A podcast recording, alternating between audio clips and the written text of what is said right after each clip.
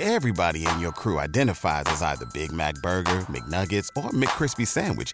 But you're the filet fish Sandwich all day. That crispy fish, that savory tartar sauce, that melty cheese, that pillowy bun. Yeah, you get it. Every time. And if you love the filet of fish, right now you can catch two of the classics you love for just $6. Limited time only. Price and participation may vary. Cannot be combined with any other offer. Single item at regular price. Ba da ba ba ba. ¿Hay algún muerto en la casa? Esto se escuchaba todos los días en la región de Ucrania. La colectivización forzosa impuesta por Stalin condenó una cruel muerte por inanición a unas 7 millones de personas en toda la Unión Soviética, particularmente en Ucrania. El aparato del Estado requisó cosechas y alimentos y cercó poblaciones enteras para que nadie pudiera salir, sentenciando a sus habitantes a una muerte segura. Esto fue el holodomor, o lo que es lo mismo, matar de hambre.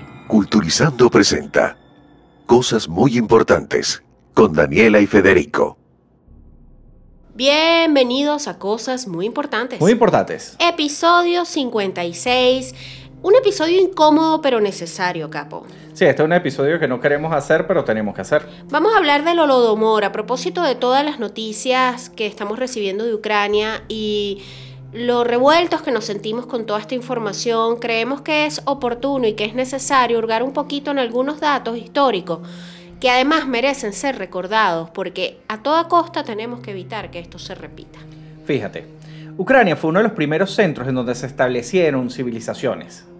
Ahí es donde apareció el planeamiento urbanístico como tal. Sí, señor. Eh, eh, se comenzó a domesticar el caballo. Sí, Se la dice que invención se- de la rueda Se incluso. dice que se inventó la rueda y el trabajo con los metales. Mira, diferentes tribus convergieron eh, formando el estado medieval de la Rus de Kiev. Eh, tras la invasión de la Horda de Oro, que era el estado mongol, el estado se desintegró. Estamos haciendo como un breve recuento histórico de Ucrania para tratar de entender un poquito de dónde vienen y así poder comprender un poco mejor su historia reciente. Estas tierras occidentales de la Rus, en adelante, que en adelante se llamaba, se, se denominaron Rutenia, es lo que conocemos hoy en día como Ucrania. Fueron reunificadas por el Gran Ducado de Lituania, que buscaba aliados para luchar contra los moscovitas, que son los rusos actuales. desde tiempos remotos luchando contra los moscovitas. Los rutenos, en adelante conocidos como ucranianos, bajo ocupación lituano-polaca, tenían el deseo de establecer su propio Estado independiente. Esto es importante destacarlo porque eh, los ucranianos han tenido un espíritu libertario desde siempre, Sí. desde antes de ser Ucrania. Sí, porque yo he leído mucho acerca de que eh, Ucrania no era un país, sino desde 1991 y realmente no funciona así. No, no es tan así. Fíjate, ellos siempre han tenido como que ese espíritu por establecer su propio Estado independiente. Por esta razón, muchos eh, cosacos huían de la región de, a la región de lo que era conocido como Ucrania Libre, que era una región que no estaba controlada por ningún Estado. En 1648, con la exitosa rebelión ucraniana liderada por, eh, ¿cómo se pronuncia esto, capo? Mm. Melnitsky. Meninsky. Meninsky. Bueno, perdónenos por favor porque nuestro, nuestro ucraniano no está muy, muy pulido últimamente. Eh, se estableció lo que se llamó el etmanato. Mira, este era un- una, una democracia eh, bastante rústica, en las cuales eh, el pueblo elegía al hetman, que era la mayor fuerza del Estado. Eso que escuchan es Lucía, por favor discúlpanos, pero Lucía está grabando con nosotros. hoy. Este hetman era elegido por eh, elección popular y no, no dependía de una elección eh, dinástica, o sea, no, no provenía de sangre ni como Claro, no, no los venía de la reyes. monarquía como la era la mayoría de los estados de Europa de, de la época, ¿no? Ujú. Fíjate, durante un corto periodo de tiempo, esta nación ucraniana disfrutó de una autonomía, pero el etmanato se encontraba en una situación entre tres poderes. Lo Estaban eran- los tártaros, por un lado, eh, los polacos y los moscovitas. Exactamente, los moscovitas desde el este, los tártaros de Crimea, que estaban desde el sur, y los polacos desde el oeste. Entonces, el etmanato fue perdiendo gradualmente su autonomía hasta que los moscovitas, en adelante conocidos como rusos, anexaron completamente su territorio en 1764 y ahí es que Ucrania pasa a ser ocupada y dividida entre Polonia y Rusia. Pese a la rusificación y los intentos de eh, asimilar a la población ucraniana, eh, la República Ucraniana se declaró independiente en 1917. Exactamente. Luego con Stalin se intensifica la rusificación de Ucrania, eh, prohibiéndole el idioma ucraniano en las escuelas, la destrucción de monumentos, de documentos históricos, y se produjo lo que vamos a contarles hoy, la muerte de millones de ucranianos durante la hambruna, conocida como el Holodomor, que esto ocurrió puntualmente entre el año 1932 y 1933. Entonces, fíjate, tras 70 años de rusificación y todos estos intentos de independencia, Ucrania logra renacer una vez más como una república independiente en agosto del 91, que aquí es cuando la gente dice, ah, es que ellos son países del 91, en la historia reciente. Eh, desde entonces, pues Ucrania siempre ha seguido luchando por su independencia, por una democracia libre, hasta este fatídico 23 de febrero reciente en el que nuevamente Rusia la invade. Ok, vamos a hablar un poquito sobre el Holomodor. Honorable camarada Stalin, ¿hay alguna ley del gobierno soviético que establezca que los aldeanos deben pasar hambre? ¿Por qué nosotros, los trabajadores de las granjas colectivas, no hemos tenido una rebanada de pan en nuestra granja desde el primero de enero. ¿Cómo vamos a construir la economía del pueblo socialista si estamos condenados a morir de hambre? ¿Por qué caímos en el frente de batalla? ¿Por qué pasar hambre? ¿Por qué nuestros hijos eh, van a sufrir y morir de inanición? Estas palabras fueron escritas en la, primavera de 1932 por un grupo de campesinos ucranianos, quienes viendo morir de hambre a sus familias decidieron escribir al Kremlin para intentar conseguir una solución a la terrible hambruna que estaban sufriendo. Fíjense, Ucrania, Kazajistán y el norte del Cáucaso fueron las regiones más castigadas por lo que se conoció como la colectivización forzosa propuesta por el Estado. Eh, estamos hablando de la Unión Soviética, liderada por Stalin, eh, aquí se obligaba al campesinado a convertirse en proletario y a finales de 1927 estalló la llamada crisis de las cosechas, cuando se produjo una caída impresionante en las entregas de los productos agrícolas a los organismos del Estado y esto se agravó para el año siguiente, en el 1928, cuando los campesinos solo pudieron entregar 4,8 millones de toneladas en lugar de los 6,8 que habían entregado el año anterior. Sí, vamos a hablar un poquito de esta colectivización. ¿Qué es lo que pasa? Stalin intentó eh, de manera forzada eh, convertir a la Unión Soviética en un país eh, moderno, con una agricultura moderna. Exacto. pero estas cosas no suceden de un día para el otro y realmente la manera en la que lo logró Stalin fue a través de la sangre, sudor y lágrimas de los habitantes de la Unión Soviética. Correcto. Bueno, fíjate, aquella situación eh, proporcionó a Stalin un pretexto ideal para intervenir directamente en Ucrania. Ucrania era considerado el granero de Europa del Este, el granero de, la Unión Soviética.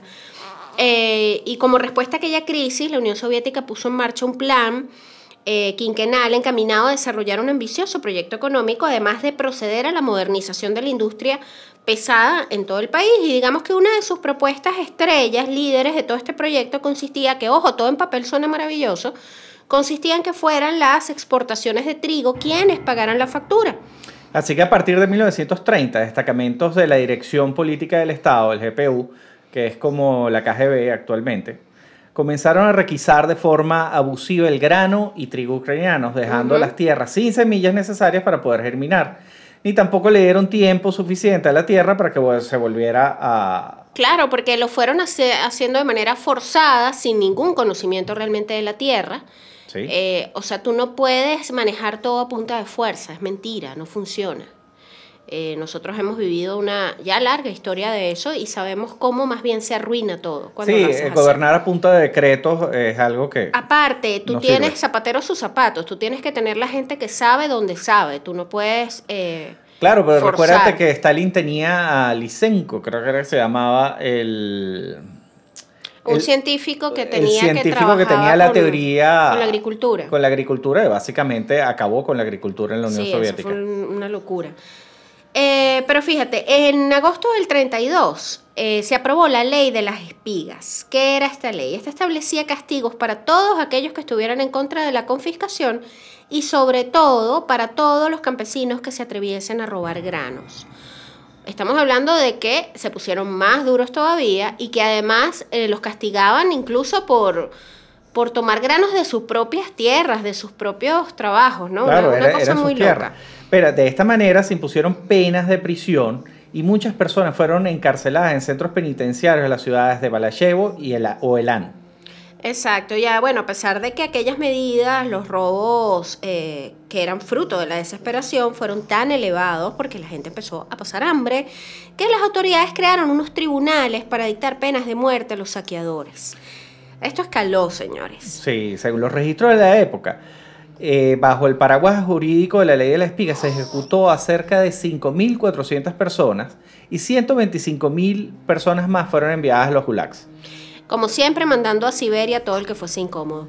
Temerosos de una Sí, contrarrevolución. al, al final Siberia es como la alfombra. Sí, meten todo debajo de la alfombra. Bueno, mandaban a todo el mundo a Siberia.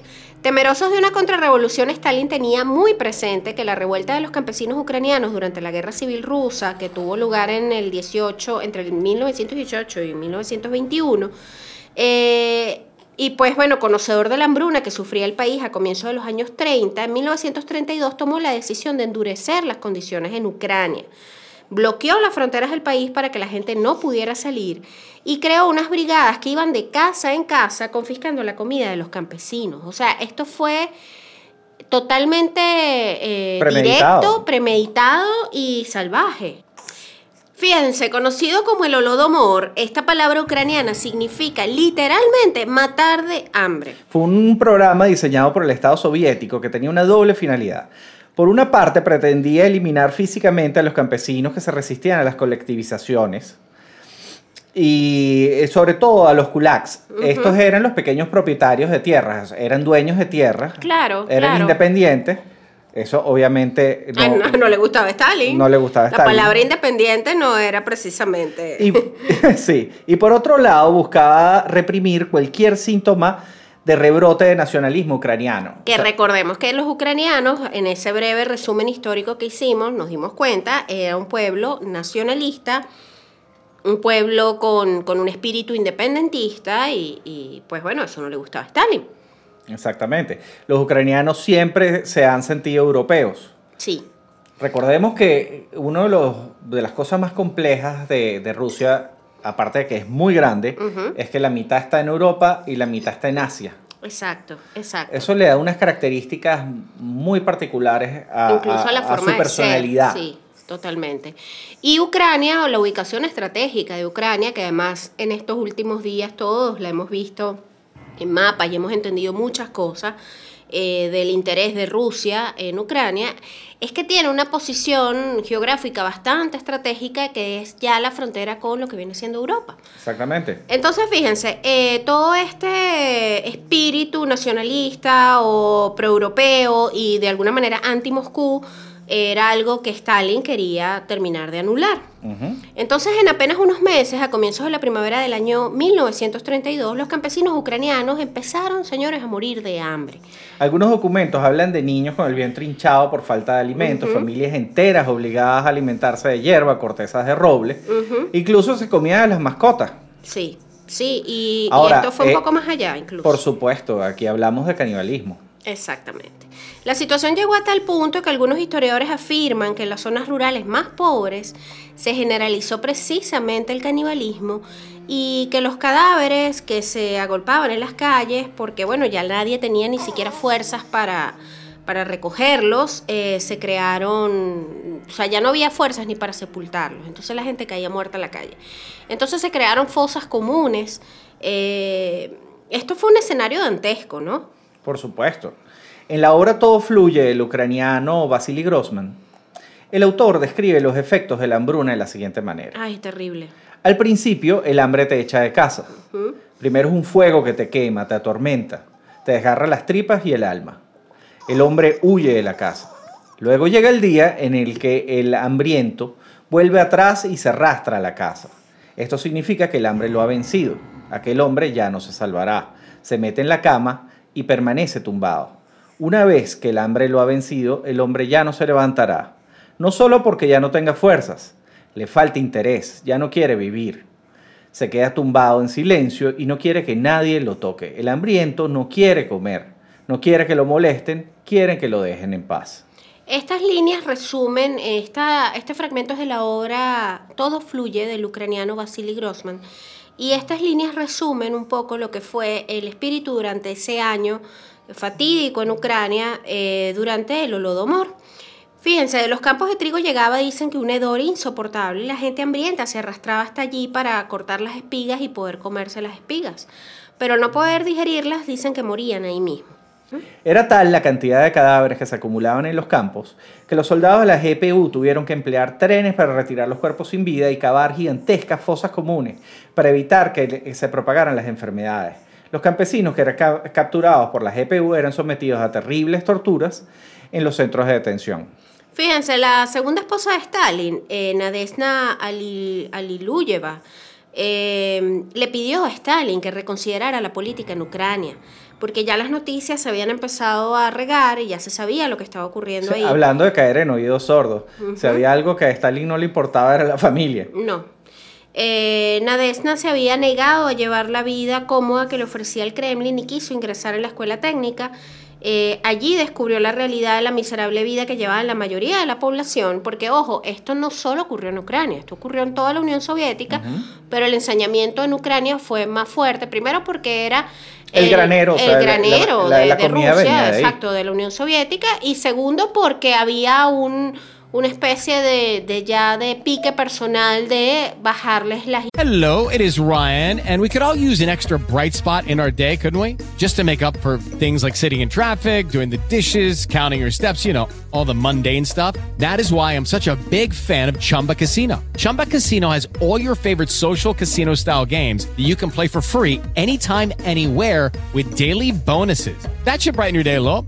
Actually, a lot. So sign up now at chumbacasino.com. That's chumbacasino.com. No purchase necessary. BGW. Void were prohibited by law. See terms and conditions 18 plus.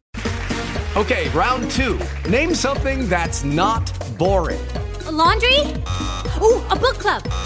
Computer solitaire, huh? Ah, oh, sorry. We were looking for Chumba Casino.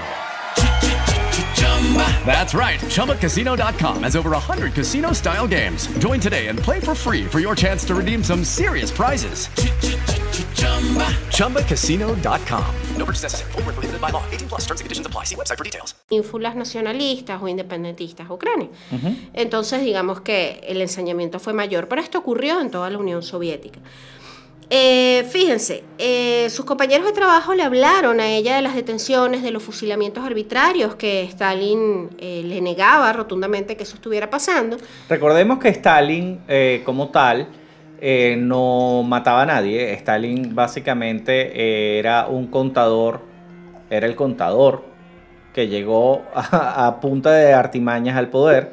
No fue un gran soldado, ni fue un gran guerrero, era el contador era un burócrata. Sí, pero era un hombre malvado, frío y que tenía manos ejecutoras.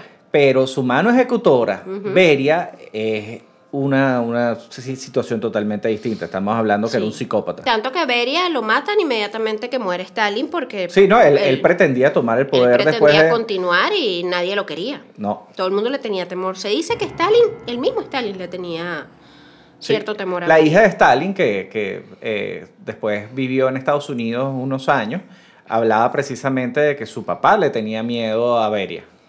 Este era el brazo ejecutor de muchas de las cosas más terribles que ocurrieron en este periodo. Pero bueno, o sea, a esta, a la segunda esposa de Stalin, básicamente le estaban contando la, eh, la ruda realidad de, de la Unión Soviética. Ella obviamente tenía una vida muy acomodada. Sí, por más que ella no quisiera tener las grandes bondades de pertenecer a, los más privilegiados, pues igual tenía una vida acomodada. Pero dicen que, cayó en una depresión muy fuerte. Por supuesto, y eso sumado a las innumerables infidelidades de Stalin. No, y que no debe haber sido precisamente un marido muy cariñoso. El hecho es que no fue hallada muerta en su habitación junto a un revólver, se dice que se suicidó, eh, aunque Stalin obligó a los médicos a redactar un informe eh, de que había muerto era por apendicitis. En fin, el holodomor fue silenciado en muchos países gracias al siempre eficiente aparato de propaganda eh, del Comintern, que es la Internacional Comunista. Sabemos que si hay un punto a favor que tiene eh, la Unión Soviética o Rusia en este caso ha sido la propaganda. Yo puedo decir que recientemente en este último eh, invasión que están haciendo Admiraba Ucrania en a este Goebbels. momento, sí, Goebbels es el papá de todo esto. de toda la propaganda, pero no, me atrevo a decir que en esta último, en estos últimos hechos les está fallando el bracito comunicacional.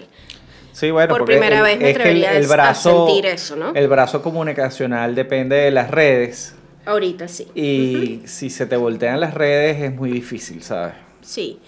Pero bueno, eh, continuando con el Holodomor, el antiguo primer ministro de Francia y líder del Partido Radical, Edouard Herriot, eh, vamos a recordar que estas noticias, así como llegaron a oídos de la mujer de Stalin, llegaron a oídos de muchos otros. Entonces empezó a correr la voz en Europa de lo que estaba ocurriendo en la Unión Soviética.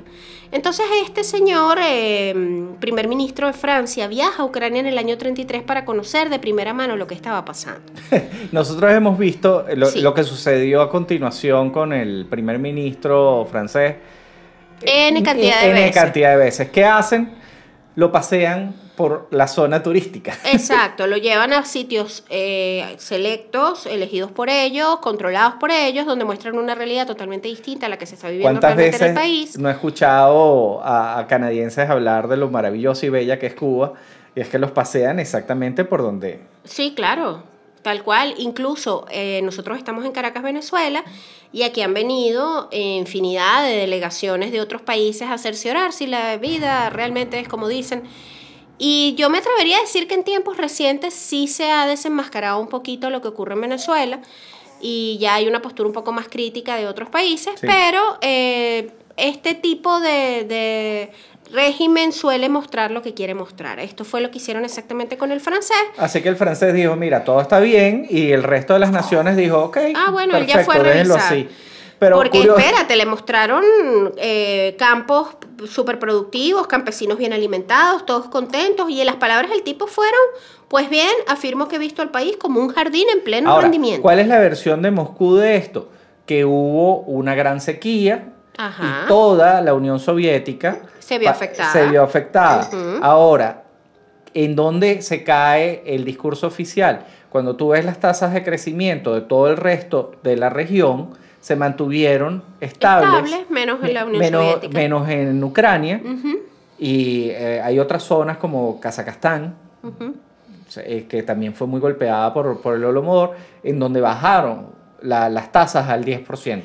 Exactamente. Bajaron Eh, 10%. Exactamente. Y ellos también alegaron que había, un, obviamente, un sabotaje de parte de los campesinos, poco menos que ellos negándose a toda esta colectivización. Sí, me, voy a, me eh, va a echar a morir. Me voy a echar a morir, pues, y no voy a cultivar más mi tierra y ya valí. Y no creo que haya sido tan así. Ahora, fíjate, curiosamente, los, los de los pocos periodistas que trataron de, de dar un poco de luz de lo que pasaba acá, está un grupo de, de periodistas italianos, que para mala suerte de ellos, eh, estaba justamente Benito Mussolini tratando de arreglar su, su problema diplomático con la. Unión Soviética en ese momento y le dijo, ya no me saques eso. Esa noticia. no. Recordemos que Benito Mussolini era, era periodista, ¿eh? Ah, sí, por supuesto. Eh, y no, por- estos periodistas italianos iban a comentar lo que estaba ocurriendo, pero no los dejaron. Qué locura. Fíjense, inicios de 1934, el Holodomor finalizó en toda Ucrania, Kazajistán, el norte del Cáucaso, y el resultado se dice que fue alrededor de 7 millones de personas, hay unas fuentes que hablan de 10 millones, eh, que murieron de inanición. Eh, se habla que un total de 40 millones de personas en toda la Unión Soviética se vieron afectadas por la hambruna. Eh, para muchos historiadores, el Holodomor que tuvo lugar entre el 32 y el 34 fue el mayor crimen cometido en la época de Stalin y de toda la historia de la Unión Soviética, una de las mayores tragedias humanitarias del siglo XX. Ahora, vamos a hablar de por qué el ensañamiento con Ucrania. La política de rusificación fue más intensa en Ucrania que en otras partes de la Unión Soviética. Sí, señor. Porque este país contiene eh, la mayor cantidad de, de rusófonos, o sea, eh, la mayor cantidad de rusos, de rusoparlantes, Ujú. está ubicado en, en Ucrania. Una cosa muy interesante que leí al respecto es que conforme iban muriendo eh, campesinos en Ucrania, eran sustituidos por campesinos de Moscú. Claro. Y todas las personas que hablan ruso de manera eh, natural, Claro, como lengua materna. como lengua materna nacieron posterior en a. Ucrania, provienen de esos eh, campesinos que, fueron- que fueron enviados desde Moscú para llenar los vacíos que dejaron, Los que dejó el. Holodomor. Qué horrible. Eh, fíjense, ¿qué, qué más? Cientos de escritores ucranianos fueron asesinados. Esto no solo atacó a lo que era el campo, ¿no? A los campesinos, a los agricultores. Eh, esto fue llamado el renacimiento ejecutado. Eh, Stalin firmó personalmente una orden de bloqueo a los ciudadanos de Ucrania y Kubán, un territorio poblado ucraniano que huye de las aldeas hambrientas y solo estos territorios que se argumenta para demostrar claramente una naturaleza genocida, la hambruna, hacia lo- los ucranianos en particular. Sí, de hecho, estos fueron los más afectados por la hambruna. Ujú, exactamente. Eh, esto bueno, obviamente fue eh, una política completamente forzada, eh, simplemente los dejaron morir de hambre. Se habla de que la reducción de la población ucraniana y fue en el año 26 de 915 mil a 150 mil. Eh, una locura. Se habla de más de 200 mil ucranianos encarcelados y deportados eh, por, por tratar de poner resistencia a, a esta política terrible. Eh, se habla de refugiados, por supuesto. O sea que todo esto que estamos viendo actualmente en Ucrania, tristemente no es primera vez que este pueblo lo ¿no? vive. Eh, probablemente se está repitiendo la historia. Exactamente. Si bien se provocaron hambrunas también en otras regiones de la Unión Soviética, el término como tal holodomor se aplica específicamente a los sucesos que ocurrieron en Ucrania, porque esta es una palabra ucraniana. Sí, es que básicamente fue vamos a matarlos de hambre. Exactamente. Algunas instituciones han revocado la definición de genocidio. Esta ha sido una discusión que han tenido por años entre eh, la muy útil eh, Naciones Unidas. ok. Eso es un cenicero en moto. Eh, sí, señor. Eh, y finalmente se revocó la denominación de genocidio en el 2010, alegando que si bien se reconocía que la hambruna forzada del Holodomor llegó a serlo como consecuencia de una política del régimen totalitario de Stalin, consideraban que no se ajustaba a la definición total de genocidio porque no estaba dirigido contra un pueblo en concreto, ¿sabes? Esas esos detalles ridículos de- de- del lenguaje, de que no, es que no es genocidio porque no es un pueblo eh, puntual, sino que fue contra todo el pueblo soviético, donde por cosas de la vida los ucranianos se vieron más afectados. En fin, esto se rectificó. La rectificación de la declaración anterior se hizo por petición del propio gobierno ucraniano. Creo que es el 26 de noviembre. eh, los ucranianos conmemoran el día y hacen un minuto de silencio. Exactamente. Eh, hacia noviembre del 2011, Ucrania y 22 gobiernos de otros países han denominado las acciones del gobierno soviético como un acto de genocidio. Es decir, esto, señores, sí fue un genocidio.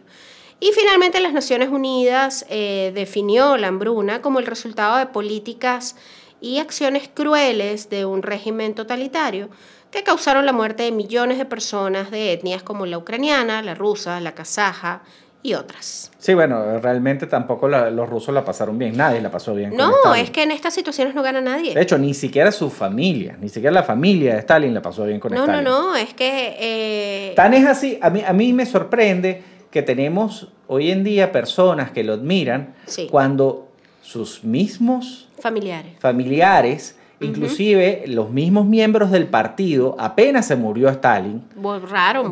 borraron, trataron de borrarlo de la historia, porque era un monstruo.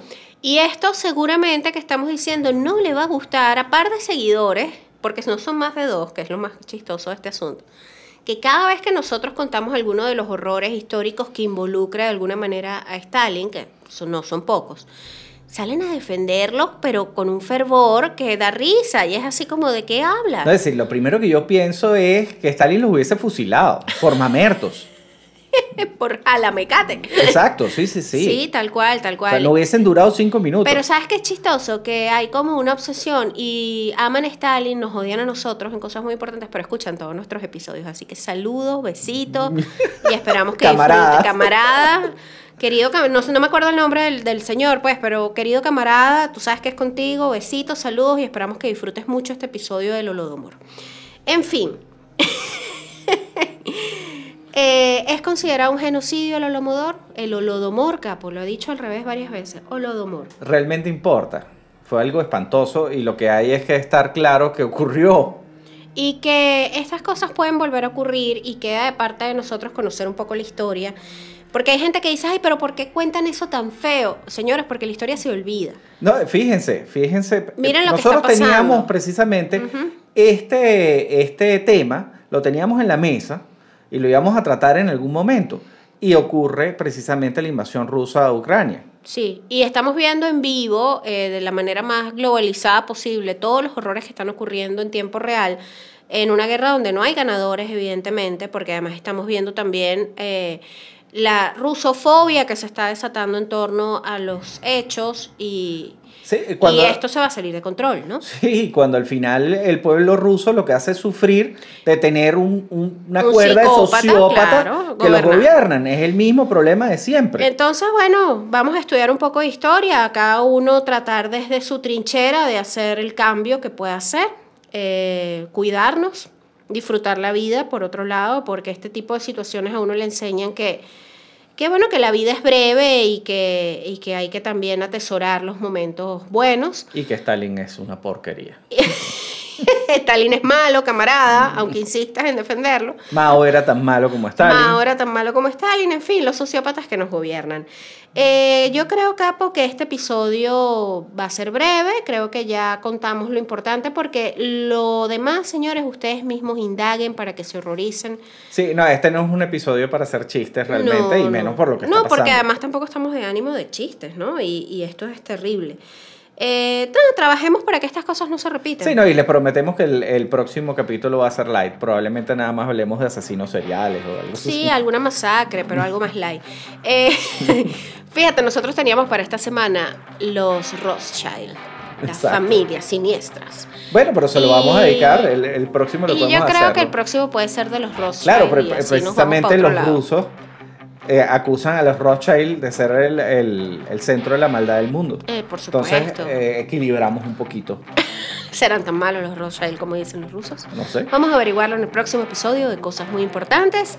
No sin antes agradecer a nuestros mecenas en Patreon, que ya suman 8 mecenas en Patreon, a quienes queremos y apreciamos y valoramos, y a quien le debemos contenido extra, pero tienen que entender que nuestra nueva jefa es, es un poco exigente. La jefa de redacción es ruda. La nueva jefa de redacción, Lucía Capochi, es un poco exigente y no nos ha dejado el tiempo requerido para poder llevar ese contenido extra. Pero, ¿qué tienen que hacer ustedes si quieren sumarse a nuestro Patreon? Muy sencillo. Se meten en Patreon y buscan cosas muy importantes y escogen alguno de nuestros planes que empiezan desde 3 dólares. Barato, barato, barato. Y bueno, y pueden tener acceso anticipado a los episodios, contenido extra y algunas sorpresas que vamos a ir dejando por ahí a medida que podamos retomar el ritmo normal de trabajo. Sí, es un milagro que estemos grabando, pero bueno. Lucía está para variar aquí grabando con nosotros, tomando lechita. Eh, nuestras redes sociales, arroba cosas muy importantes en Instagram. Podcast CMI en Twitter. Nuestra web www.cosasmuyimportantes.com. Ahí Eh. van a poder leer todos estos contenidos también. Exacto, está el Patreon, que es cosas muy importantes. Y también en culturizando.com slash cosas muy importantes consiguen todo el contenido extra y las fuentes que respaldan esta información que estamos dando, porque no es que estamos hablando lo loco. Eh, soy Daniela Federico, y nos escuchamos en otro episodio de Cosas Muy Importantes. chao. Culturizando presentó Cosas muy importantes con Daniela y Federico. Okay, round two. Name something that's not boring. A laundry? Ooh, a book club. Computer solitaire, huh? Ah, sorry, we were looking for Chumba Casino. That's right. ChumbaCasino.com has over 100 casino style games. Join today and play for free for your chance to redeem some serious prizes. ChumbaCasino.com. No purchase necessary. Where prohibited by law. 18 plus terms and conditions apply. See website for details.